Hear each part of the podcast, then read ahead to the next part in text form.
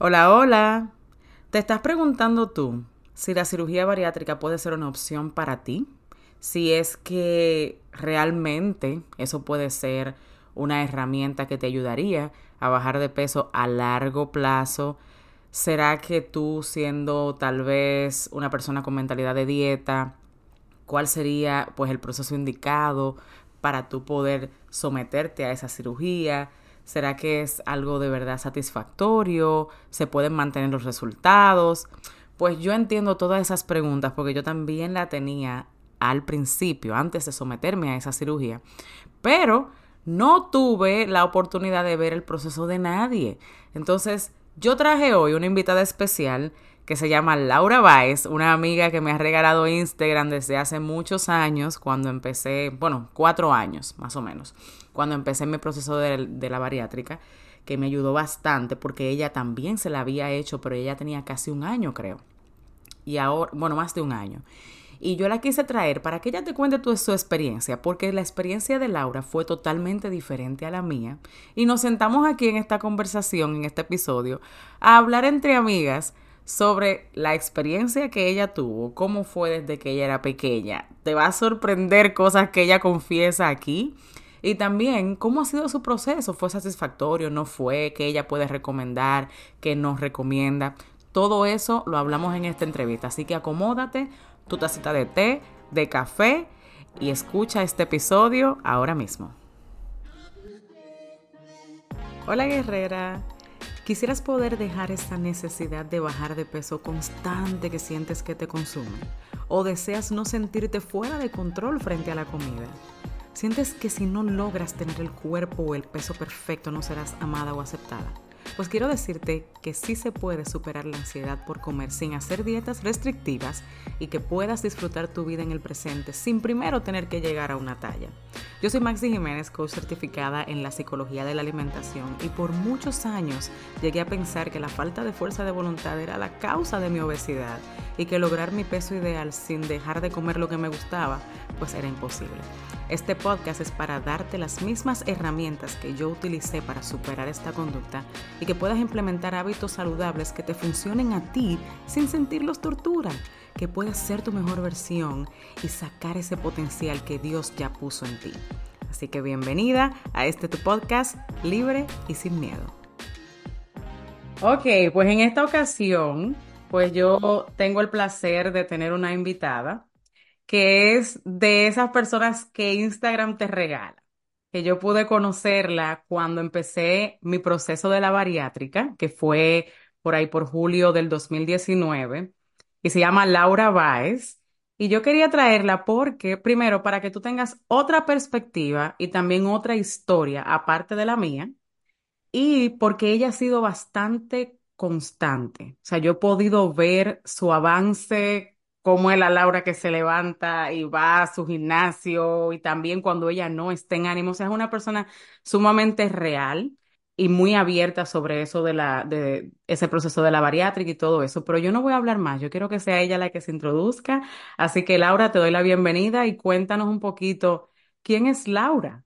Gracias, Maxi. Laura es una mujer, una esposa, una mamá, una empresaria, una empleada que le gusta ser muy transparente en cuanto a las cosas que hace. Y me proyecto tal cual como ustedes me ven, esa soy yo, no hay ni más ni menos.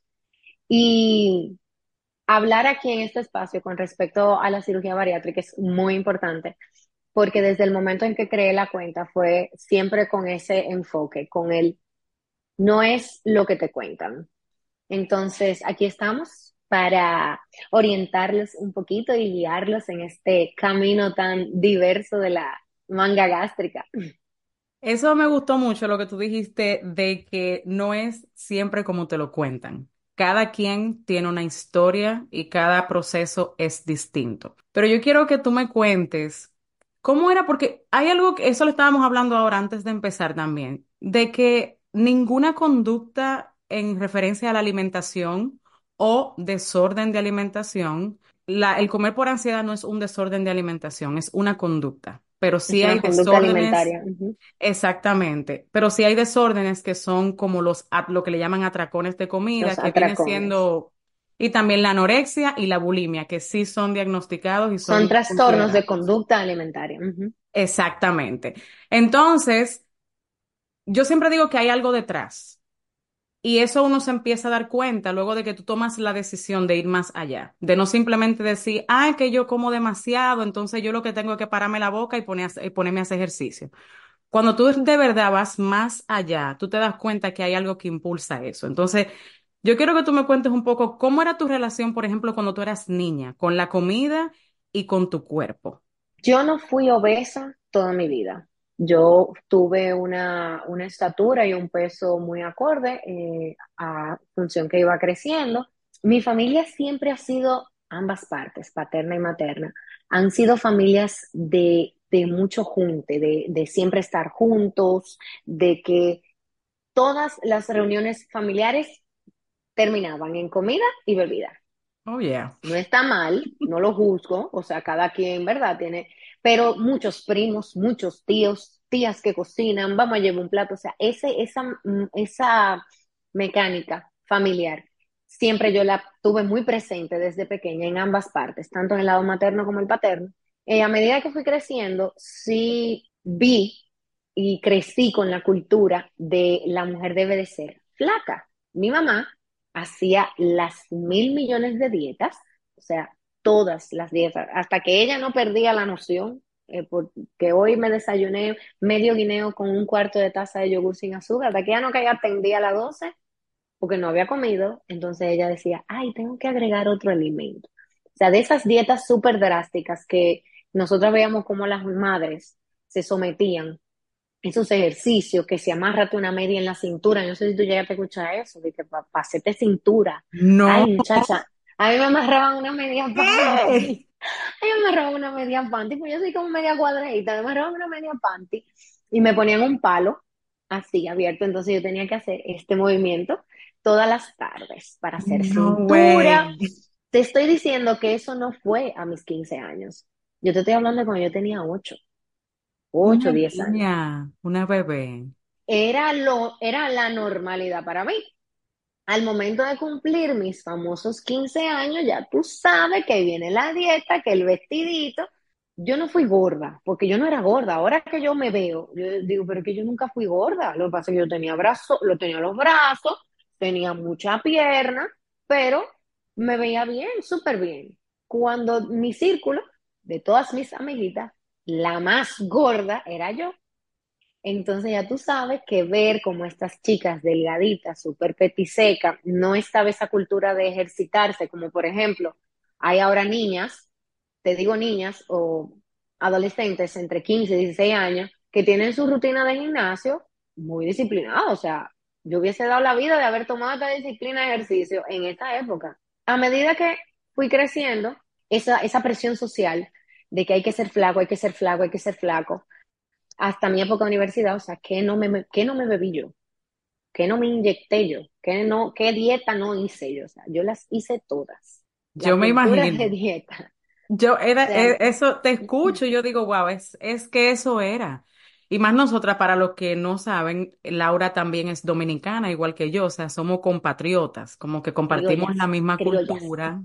Sí, entonces nos criamos en eso. Así mismo es, eh, mi historia es parecida, aunque yo no veía a mi mamá haciendo muchas dietas, pero mi mamá era de las personas que empezaba a decirte que te pongas a dieta. Solo. Sutilmente, Sí, porque, sí. digo, la mía era sutilmente. La mía porque era, ahí entre dos. la mía, la mía era de que yo a tu edad, ¿tú sabes lo que yo me desayunaba? Un ajo con café amargo y me iba a correr. Y yo dije, Es verdad, o sea, para mí eso era como tan emocionante y ahora yo lo pienso y digo, pero que tenía que ser loca. Era, es que no, o sea, ahora cuando uno lo ve desde una perspectiva y una madurez diferente, porque antes tú decías, ay, no va a morir como quiera, vamos a bebernos lo que sea que nos vayan a dar, pero flaca. Me voy a morir, pero flaca. Sí, O sea, eso, eso lo escuché bastante y, y también me puedo relacionar contigo porque de mi grupo la más gordita era yo y yo sí fui una niña obesa hasta que un comentario me hizo, ah, no, espérate, tú sí estás gorda, me dijo alguien. Y me lo habían dicho antes, pero como que Como específicamente así tan ese, crudo. ese comentario me llegó a los 11 años.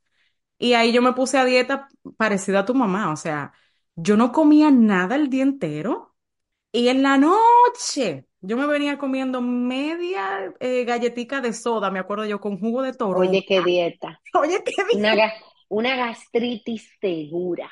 Para que sepas. Y gracias a Dios, yo bajé 40 libras en menos de dos meses, oye, No, claro, obvio. ¿entiendes? Pero no me enfermé, no me dio ni anemia ni nada de eso. Yo digo que eso fue Dios simplemente, porque eso era para que me fue una por, enfermedad.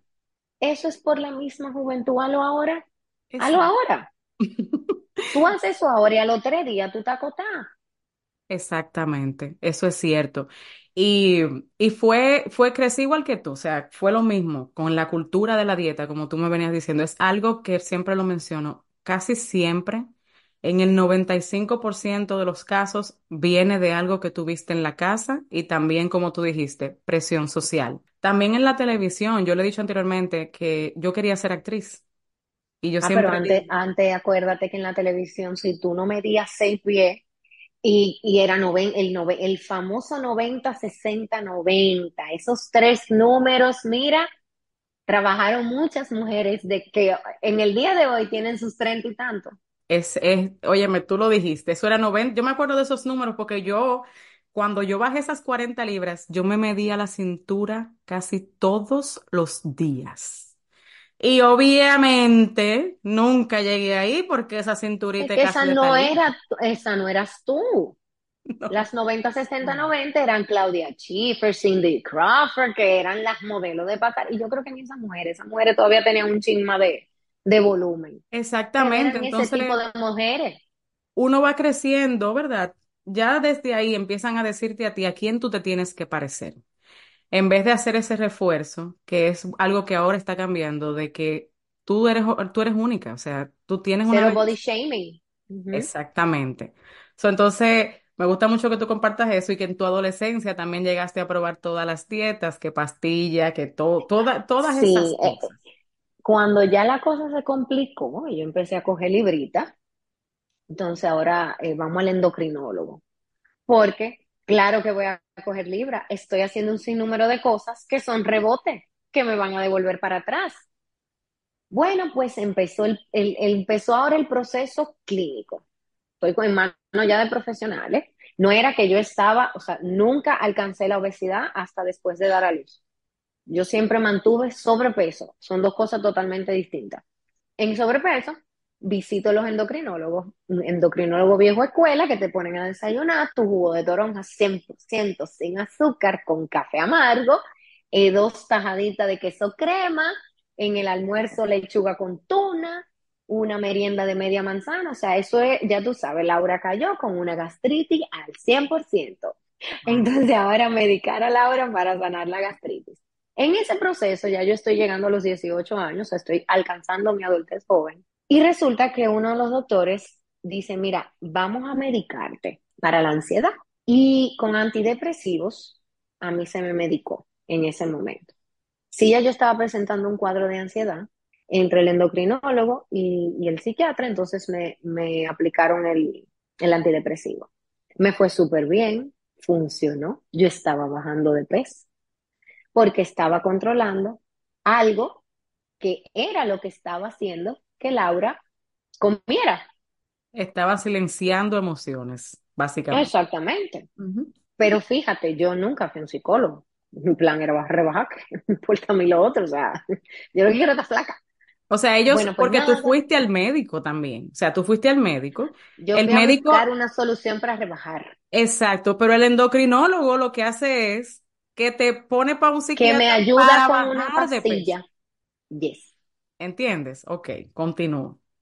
Bueno, pues eh, acuérdate que también en esa época eh, no hay tanto control a nivel eh, de medicación como hay ahora. Claro, yo no podía comprar esas pastillas sin una receta, pero el, te voy a conseguir unas pastillas para que te ayuden a rebajar. O sea, eso tú sabes que siempre se, se oscilaba. Ahora no, ahora hay más control. Gracias a Dios. Bueno, pues la cuestión es que después de ahí yo empecé todo muy bien. Nítido. Solté el médico, rebajé lo que iba a rebajar. Adivina, Laura engordó de nuevo. Claro que sí, es obvio y normal, porque Laura soltó las patillas, yo rebajé, ya yo no vuelvo a engordar más. Vinieron los atracones, vino muchísima más ansiedad. Entonces Laura descubre unas pastillitas que se llamaban, mira, yo ni me acuerdo, pero actualmente son droga controlada. Entonces te hacía una resequedad de la boca grandísima y tú te pasabas el día entero bebé, agua, bebé, agua, bebé, agua, bebé, agua. Y Laura cogió una dieta de agua y chicle. Wow. Agua y chicle, agua y chicle, agua y chicle en la universidad. Me puse súper flaca, ya tú sabes, esos huesitos de ahí se veían millón. Digo, yo lo logré, ahora sí. Me controlan la patilla, se acabó la venta al público porque estaban causando un trastorno de anorexia muy grande y estaba acabando con medio mundo. Dios mío, ¿cómo es? Me acordaré durante la conversación, pero Yo tomaba una, tengo. no sé si era esa, si es la misma, pero la voy a mencionar por si acaso. Se llamaba Delganex, la que yo me Creo que tenían el mismo comple el mismo compuesto. Yo tomaba esa siendo delgada, porque lo mío era, yo tenía imagen corporal eh, distorsionada, porque yo tenía, ajá, yo tenía al, al mi al- en mi adolescencia, luego ya de los 13 años por ahí, yo desarrollé anorexia a un nivel mild, bajito, porque luego entonces salí embarazada de mi hija y ahí pues entonces la cosa mejoró. Pero yo me veía gorda, pero que me sacaba yo de que lo chicho y mentira, yo no Te tenía nada. pellicaba, tú misma te pellicaba. Y que mira, y era piel. Y tú. Exactamente. Y yo me veía en el espejo gorda y yo me bebía esas pastillas escondida de mi familia. Porque imagínate que yo le diga, estoy bebiendo pastillas para bajar y todo el mundo me está viendo que, que estoy No, seca. yo trabajé un tiempo en unos distribuidores farmacéuticos y para mí eso fue, uf, una delicia, pues yo la conseguí ahí mismo, hasta que me la frenaron. Tenías entonces que comprarlas bajo receta y prescripción, se estaban tratando para otro tipo de enfermedad. El punto es que nada, yo mantengo un peso más o menos manejable en mi... La, me graduó de la universidad, todo muy bien, tengo mi trabajo estable, tengo una relación, o sea, estable, que es mi esposo actualmente, o sea, mi esposo y yo tenemos casi 20 años juntos, todo va bien, ¿qué pasa? Se me comienza a casar la gente. Y yo, ¿cuándo que nos vamos a casar? ¿Y cuándo que nos vamos a casar? Y como esa, esa presión social, Laura comienza a engordar. Pero nada, me llegó mi hora, me caso. Laura empieza a ir dos veces al día al gimnasio, baja 30 libras y se casó Laura. Bella, hermosa, preciosa, una muñeca. Laura está embarazada de una vez, Ahí mismo. pero una cosa impresionante. Y para mí fue muy chocante, yo no, yo no estaba preparada y no estaba en eso, o sea, yo mi mente era mi primer año, o sea, después del, del año, mi, plan, no el de Dios, el mío, tú sabes. Eh, entonces Dios dijo, pues no, mi ciela, tenga su paquetico. Cuando nada, yo hago un embarazo muy bonito, eh, muy saludable, o sea, todo en orden. Mi niño nace, un barrigón grandísimo, todo bien. Yo bajo 25, oye, lo primero que yo- me acuerdo como ahora, 25 libras en 15 días. Oh, Yo voy a Dios ponerme flaca. Yo me voy a poner flaca otra vez y todo va a ser maravilloso y pues el yo no sé qué me pasa, porque yo estoy comiendo demasiado. Ceno aquí, ceno allí, hablo mentira, en el sentido de que tú cenaste, no, ah, pues vamos a cenar, ok, empiezo a mentir para comer. ¿Qué pasa? Ahí ya yo, ahí ya yo empiezo a, a observar como hay algo, hay algo que no está bien, pero yo no hago nada. Me tomó tres años darme cuenta que algo no estaba bien. Pues cómo va a ser que una gente tenga que comprar comida en un, en un drive-thru y en vez de llegar a su casa, porque no es que no lo hagas, pero porque tú te lo tienes que comer en el carro en el parque. Exactamente. Eso es, es una de las conductas, o sea, de, de la- de las cualidades de alguien que tiene atracones, que tiene ansiedad, que tiene Chacha, también imagen corporal también negativa, que, y que piensa, empieza a, a, a- todo, piensa que todo el mundo lo está juzgando, de que, ah, pero yo no puedo decirle a fulano porque que, mira, mira lo gorda que yo estoy, tú acababas de dar a luz, me imagino. Y imagínate no tú, realmente, ya el carajito iba ah, tú tenías tres años año. ya. O sea, óyeme, ya, Wow. ya no era de que el posparto, no, la gente me dice, yo estoy en posparto y cuando se me tiene el niño dos, usted no está en posparto ya. ¿Y hay- Eh, cómo llega ese momento entonces en el que tú dices, bueno, yo tengo que hacer algo? Que tú tomas mira, entonces la decisión de hacerte la bariátrica. Mira, yo agarro, eh, tú sabes, estaba, mi esposo siempre ha sido muy, nada, como que a ti se te mezclan la palabra, pero a mí también, supportive, eh, muy de apoyarme. Y él me veía luchando mucho con mi sobrepeso, pero no, él decía, mi sobrepeso no come obesidad, ya en ese momento ya sí, yo, yo había alcanzado una obesidad tipo 2, ya mi, yo tenía un 35% de, de grasa en el cuerpo, o sea, y yo mido cuatro pies, o sea, yo soy una persona muy pequeña de tamaño y 200 libras, 35% de grasa es, una locura. Y él, no, ven, vamos, vamos los dos para el gimnasio, eh, yo te voy a ayudar. Yo hice la dieta de los sobrecitos, ya después de ahí seguimos con las dietas, claro que sí, porque tengo que volver a lo que a mí me funcionaba. Eh, la dieta de los sobrecitos, y vamos, y nos poníamos 20 libras. ¡Wow! Sí, ya tú, pero de, de 220 y la dieta ahí, invirtiendo en los sobrecitos. No, ya, yo le cogí el piso, yo lo hago sola, yo lo hago sola. No 20, no, 40 devolvían. Y en ese, en ese yoyo, yo me mantuve un tiempo. Cuando yo me veo un día, o sea, ya yo estaba viendo las fotos y no era yo, o sea, estaba gorda, me sentía mal, me, me veía fea, me sentía fea, me sentía mal conmigo. Cuando yo pienso en el proceso bariátrico, yo dije, bueno, mira, por lo menos eh, este proceso tiene un acompañamiento psicológico que yo también hasta puedo aprovechar. Yo nunca había ido a terapia. Yo como que pensé en la bariátrica, pero con la segunda, de ver cómo viene el proceso de sanación mental. Le digo a mi esposo, esto yo voy a ir a consulta, pero esto es contigo o sin ti. Y él se vio en un jaque mate, porque él decía que no es necesario, tú puedes, y tú puedes, y tú puedes. Y es muy cuesta arriba cuando un tercero cree más en ti que tú. Y yo que no. Y tú sabiendo que, que, tú no entiendes lo que te está pasando, yo no, no sabes yo cómo explicárselo. O sea, yo no sé cómo, exactamente, que yo no te, es que yo no sé cómo es que te lo voy a decir. Porque todo esto él nunca veía esas conductas mías, que me gustaba comer, que me gusta la comida y me encanta la comida. O sea, me fascina comer, espérate, eso no ha cambiado. La comida me encanta.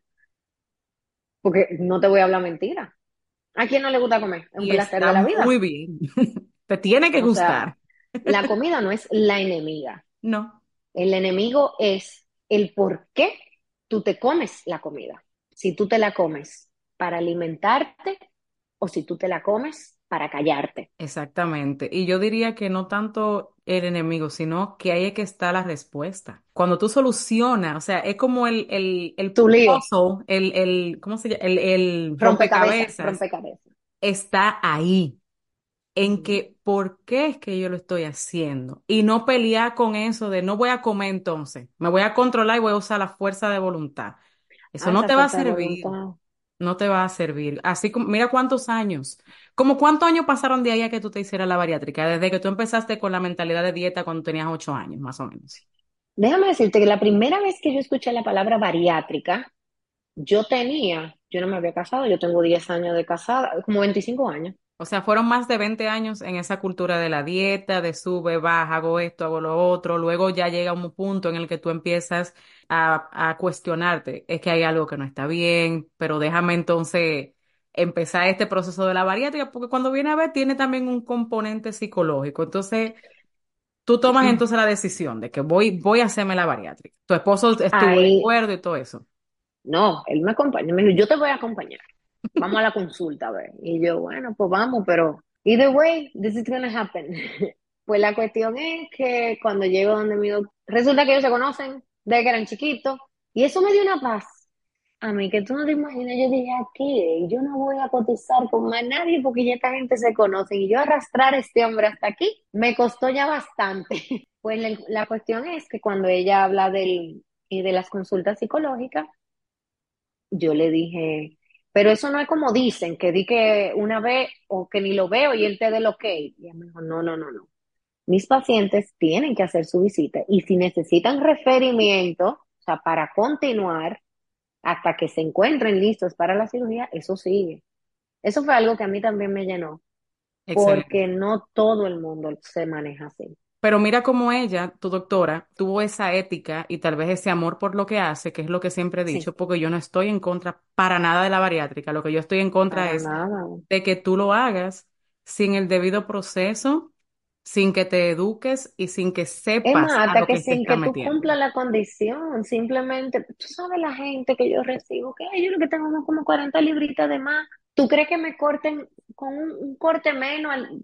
Y yo, el, el estómago se va a cortar un 80%, llueve, trueno, 20, entonces 40 libras, no calificas, so, es el easy way out.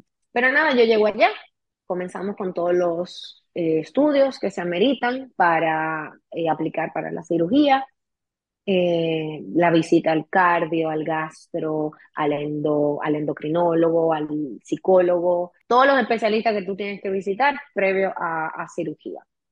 Porque esto no es un acuéstate ahí, el corazón late bien, vamos arriba, no, no, no, no.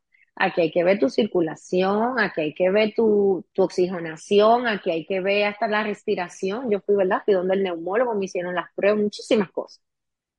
Cuando ya yo llego a mi psicólogo, yo muy emocionada, o sea, wow, ya que el último paso. Ay, mi amor. Yo salí de ahí, ya tú sabes, Dios mío, esto no puede ser. ¿cómo?". O sea, ahí fue que yo, esa fue en la primera. Y yo dije, sí, yo, me dijo, ¿tú vas a volver? Yo, sí, yo voy a volver. Mm. Yo volví y seguí haciendo tratamiento. Cuando yo entendí muchas cosas que eh, comparto cómo fue la despedida, yo me escribí una carta. Esa fue mi despedida hacia mí misma.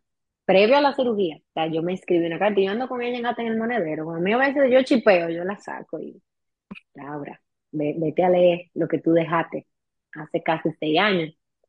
Y entonces después de ese episodio, entonces ahí vino el proceso de la cirugía. ¿Y cómo fue ese proceso para ti? O sea, ¿cómo fue tu recuperación? Si tú me puedes contar así rapidito de La fue recuperación fue muy buena, fue muy buena, no fue traumática. Lo básico, los dolores de, por la acumulación de gases, eh, la frustración eh, que te da al principio, el ¿para qué yo me operé? Cuando un día eh, yo estaba aquí en la sala, yo tenía un drenaje, aquí se coloca, no todos los médicos lo colocan, pero mi doctora coloca un drenaje, un tubito que va conectado como una carterita y entonces por ahí va, es para chequear el líquido que va saliendo y así tener un control. Tú lo vas, lo, lo cambias cada cierto tiempo en el día. Bueno, pues yo estoy conectada ahí con mi drenaje, con mi carterita, bebiéndome mi vasito. Y hicieron unos fritos con salami aquí en mi casa. Eso detonó una bomba tan grande en mí que yo me rajé a dar gritos. ¿Y por qué yo me operé? Porque yo hice esto que yo no debía haberme operado. Tú sabes lo que es y eso. Pero oye, unos fritos con salami. Sí, te lo creo, porque a mí me pasó. Y, lo, y, y es porque ya tú no podías usar el método que tú utilizabas. de repente, de un día a otro, ya no puedes calmarte o con la comida o, o, o, o lo que, o por la, el motivo que sea que tú la usabas. O sea, ya tú no podías hacer eso. Y mira que me refugié en la comida a nivel visual. Yo empecé a seguir cuentas de receta y a cocinar con los ojos. Y a la semana ya yo estaba metida en la cocina, cocinándole a mi familia, tranquila y en paz. Ahí yo, yo hice como una catarsis con, esa, con, con las redes. Yo empecé yo restaurante y me, sentaba horas a ver comida, pero comida junk food, o sea, todo lo que era frito, queso, cosas, harina, azúcar, todo eso. Y no me causaban absolutamente nada. Entonces a la semana yo dije, déjame yo entrar a la cocina otra vez, a ver si yo puedo controlarme acá adentro. Y déjame decirte que a partir de ahí yo me di cuenta con- conscientemente y dije, mira, ella no me manipula a mí. O sea, hay que comer para estar vivo, pero no se puede vivir para comer. Y disfrutarla también cuando lo estás haciendo. O sea, yo aprendí Exacto. No, y ahora estoy en otra etapa de eso, exactamente, a disfrutar muchísimas cosas. O sea, ¿qué me enseñó la bariátrica? No hay necesidad de tú comerte la porción completa. La estás disfrutando ¿Y cuántas libras tú pudiste bajar, Laura, desde que te operaste? en un año. Yo bajé 100. ¿Y cuánta mantuviste? O sea, ¿hace cuánto que te operaste? En marzo cumplo seis años. Wow, casi seis años. ¿Y cuánto, ma- a- en cuánto te mantuviste? Eh, porque uno a veces no se queda ahí mismo, Mira, sino que eso ni, un eso poco. ni, eh, mi peso ni siquiera es, porque yo lo único que tengo son 10 libras de más. Y no es, te digo que no es un punto de comparación porque yo levanto pesas, como tú sabes, entonces yo tengo musculatura y la musculatura ocupa una parte importante de, esos, de esas 10 libras que representan mi, mi peso ahora mismo. Entonces, si tú la calculas en 3C y te viene dando como un 1 punto algo por año de libra, que ni siquiera es significativo. Y te lo pregunto solamente para que la gente pues tenga una idea del que no te conoce o el que solamente esté escuchando el podcast en audio y no te puede pues ver ni nada de eso. Entienda que tu proceso ha sido satisfactorio también en parte por lo que tú dijiste. Tú tuviste la oportunidad de ir de verdad y meterte con un terapeuta y tratar la raíz tal vez de lo que te estaba pasando, aparte de la cirugía, que es lo, para mí, es prácticamente lo que en términos normales, porque pueden, muchas cosas pueden salir mal también, que uno no controla, pero en términos Claro, regulares, es lo que hace que eso sea exitoso si es la decisión que tomas y si de verdad calificas. Para mí el peso tampoco es importante, yo no le, a mí me importa cómo yo me sienta, si yo ya no, no soy controlada por la comida, si no la utilizo para calmar y si me pasa, puedo sentarme y saber qué es lo que me está pasando, hacer el proceso regular de journaling, de déjame ver, déjame escribir qué es lo que está pasando detrás, se arregla y seguimos. Porque en mi caso fueron muchos años que esa fue mi técnica que yo utilicé.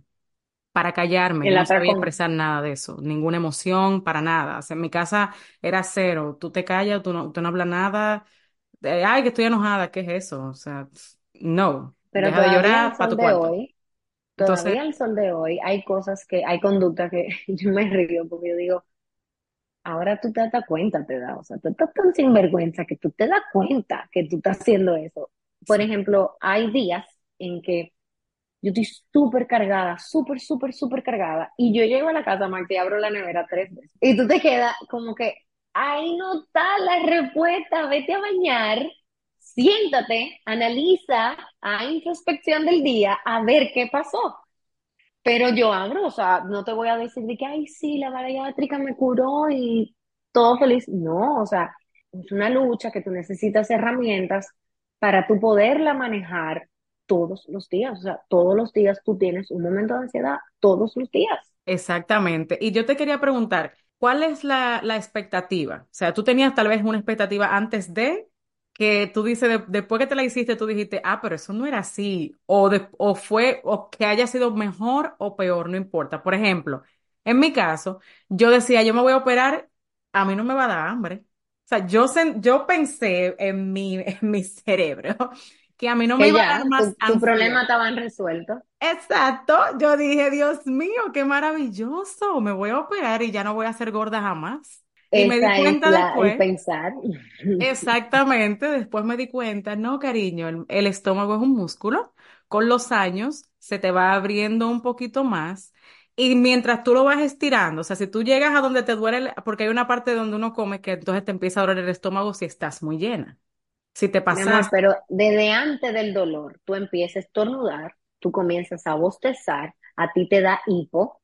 Ojo, o son gases, tres gases hipos, también. son tres hipos. Esos tres hipos, compañero, compañera, es un aviso a te vas a ir de boca. O El cuando comes muy estornudo rápido. también, el estornudo también. Déjame decirte que ahorita yo comí, y en verdad hoy comí mucho, comí mucho porque me la comí toda. Es muy raro que yo me coma todo lo que, lo que pongo en el plato. Yo todavía sigo comiendo con un plato, el que, no el de postre, el de ensalada, el plato de ensalada. Yo sigo comiendo en esos platos.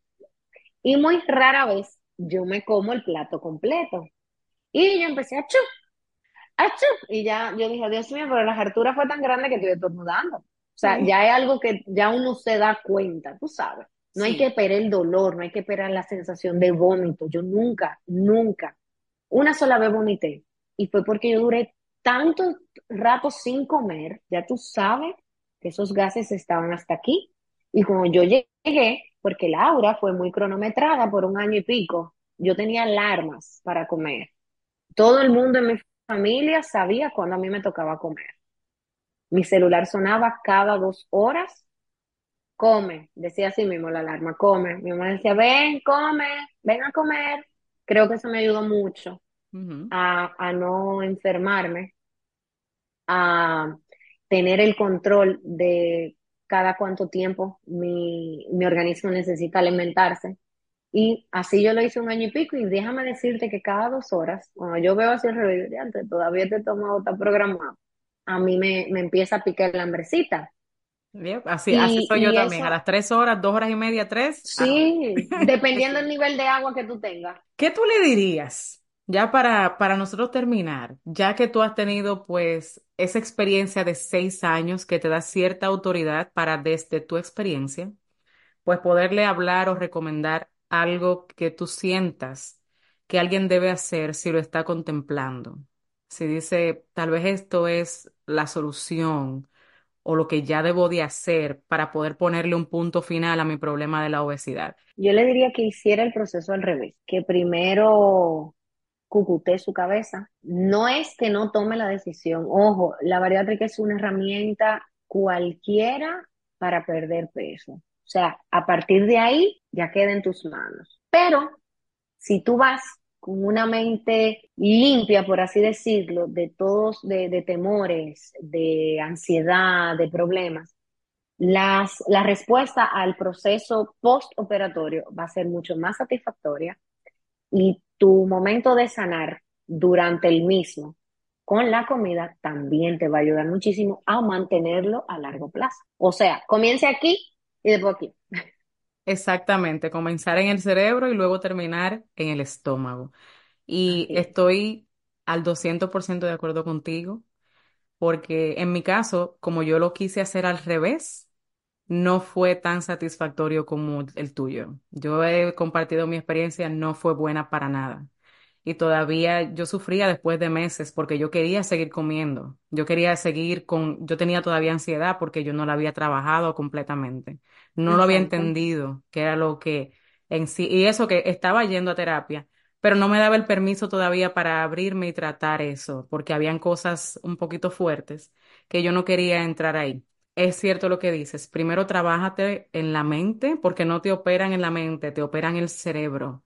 So, en unas cuantas horas, tú tienes, tú vas a tener un, un estómago, estómago pequeño. Totalmente de bebé, que no vas a poder comer nada ahí mismo, es líquido por dos, semanas más o menos. Esos vasitos, esos vasitos eran así, dos onzas de líquido cada 20 minutos, o sea, una locura, ni siquiera agua. ¿Entiendes? Entonces es un proceso drástico. Ahora, como dice Laura, es una herramienta sumamente buena si ya tú estás a ese nivel. No te saltes el proceso. Es lo único que yo puedo decir y lo, y lo está diciendo también Laura. Y te agradezco de verdad. Y yo sé que a ti te gusta mucho ayudar. No sé si tú quieras también eh, compartir tus redes sociales, tu Instagram, para si alguien está pensándolo, ya se lo hizo y está vuelto loco como estaba yo buscando. ¡Ay, ayúdame! No, mira, yo soy un libro abierto y soy muy honesta, tú te diste cuenta, yo no te voy a vender Villas y Castilla, ni te voy a decir, ay, sí, opérate, tú es lo mejor del mundo y ya, siempre te voy a aterrizar, pero claro que sí, yo estoy disponible, mi red social es en Instagram, no estoy en ninguna otra red social, eh, Life in Portions RD, eh, nació a partir de, de la decisión de la bariátrica para orientar y ayudar a muchos y a muchas. Así que si lo estás contemplando o si ya lo hiciste, estás nuevecita, pues vete para allá, sigue a Laura, le puedes escribir, que me consta que te responde sin, sin conocerte y te ayuda, porque así fue que nosotros nos conocimos. Así que te agradezco mucho el ser tan abierta con tu historia y poder venir aquí a hablarle pues a mi audiencia y a esas mujeres que están por ahí, que tal vez sienten que ya no tienen más nada que hacer y, y quieren pues para salir de eso hacer la, cirugía, pero hay otras que de verdad están dispuestas a primero trabajar la mente y luego entonces pasar por el proceso y yo sé que lo que hemos compartido aquí les va a ayudar. Así que Laura, mil gracias. A ti por la oportunidad, encantadísima de estar aquí. Pues muchas gracias y nos vemos en el próximo episodio. Espero que este episodio te haya gustado y, que pueda servirte en tu jornada de transformación. Si fue así, quiero que pares ahora mismo, tomes un screenshot o una captura y lo envíes a alguien más para que pueda tener también una transformación total, no solo en su relación con la comida, sino también en su mentalidad y relación con Dios. También no olvides dejarme un review. De esta forma, juntas podemos llegar a más personas. Bendiciones y hasta el próximo episodio, guerrera.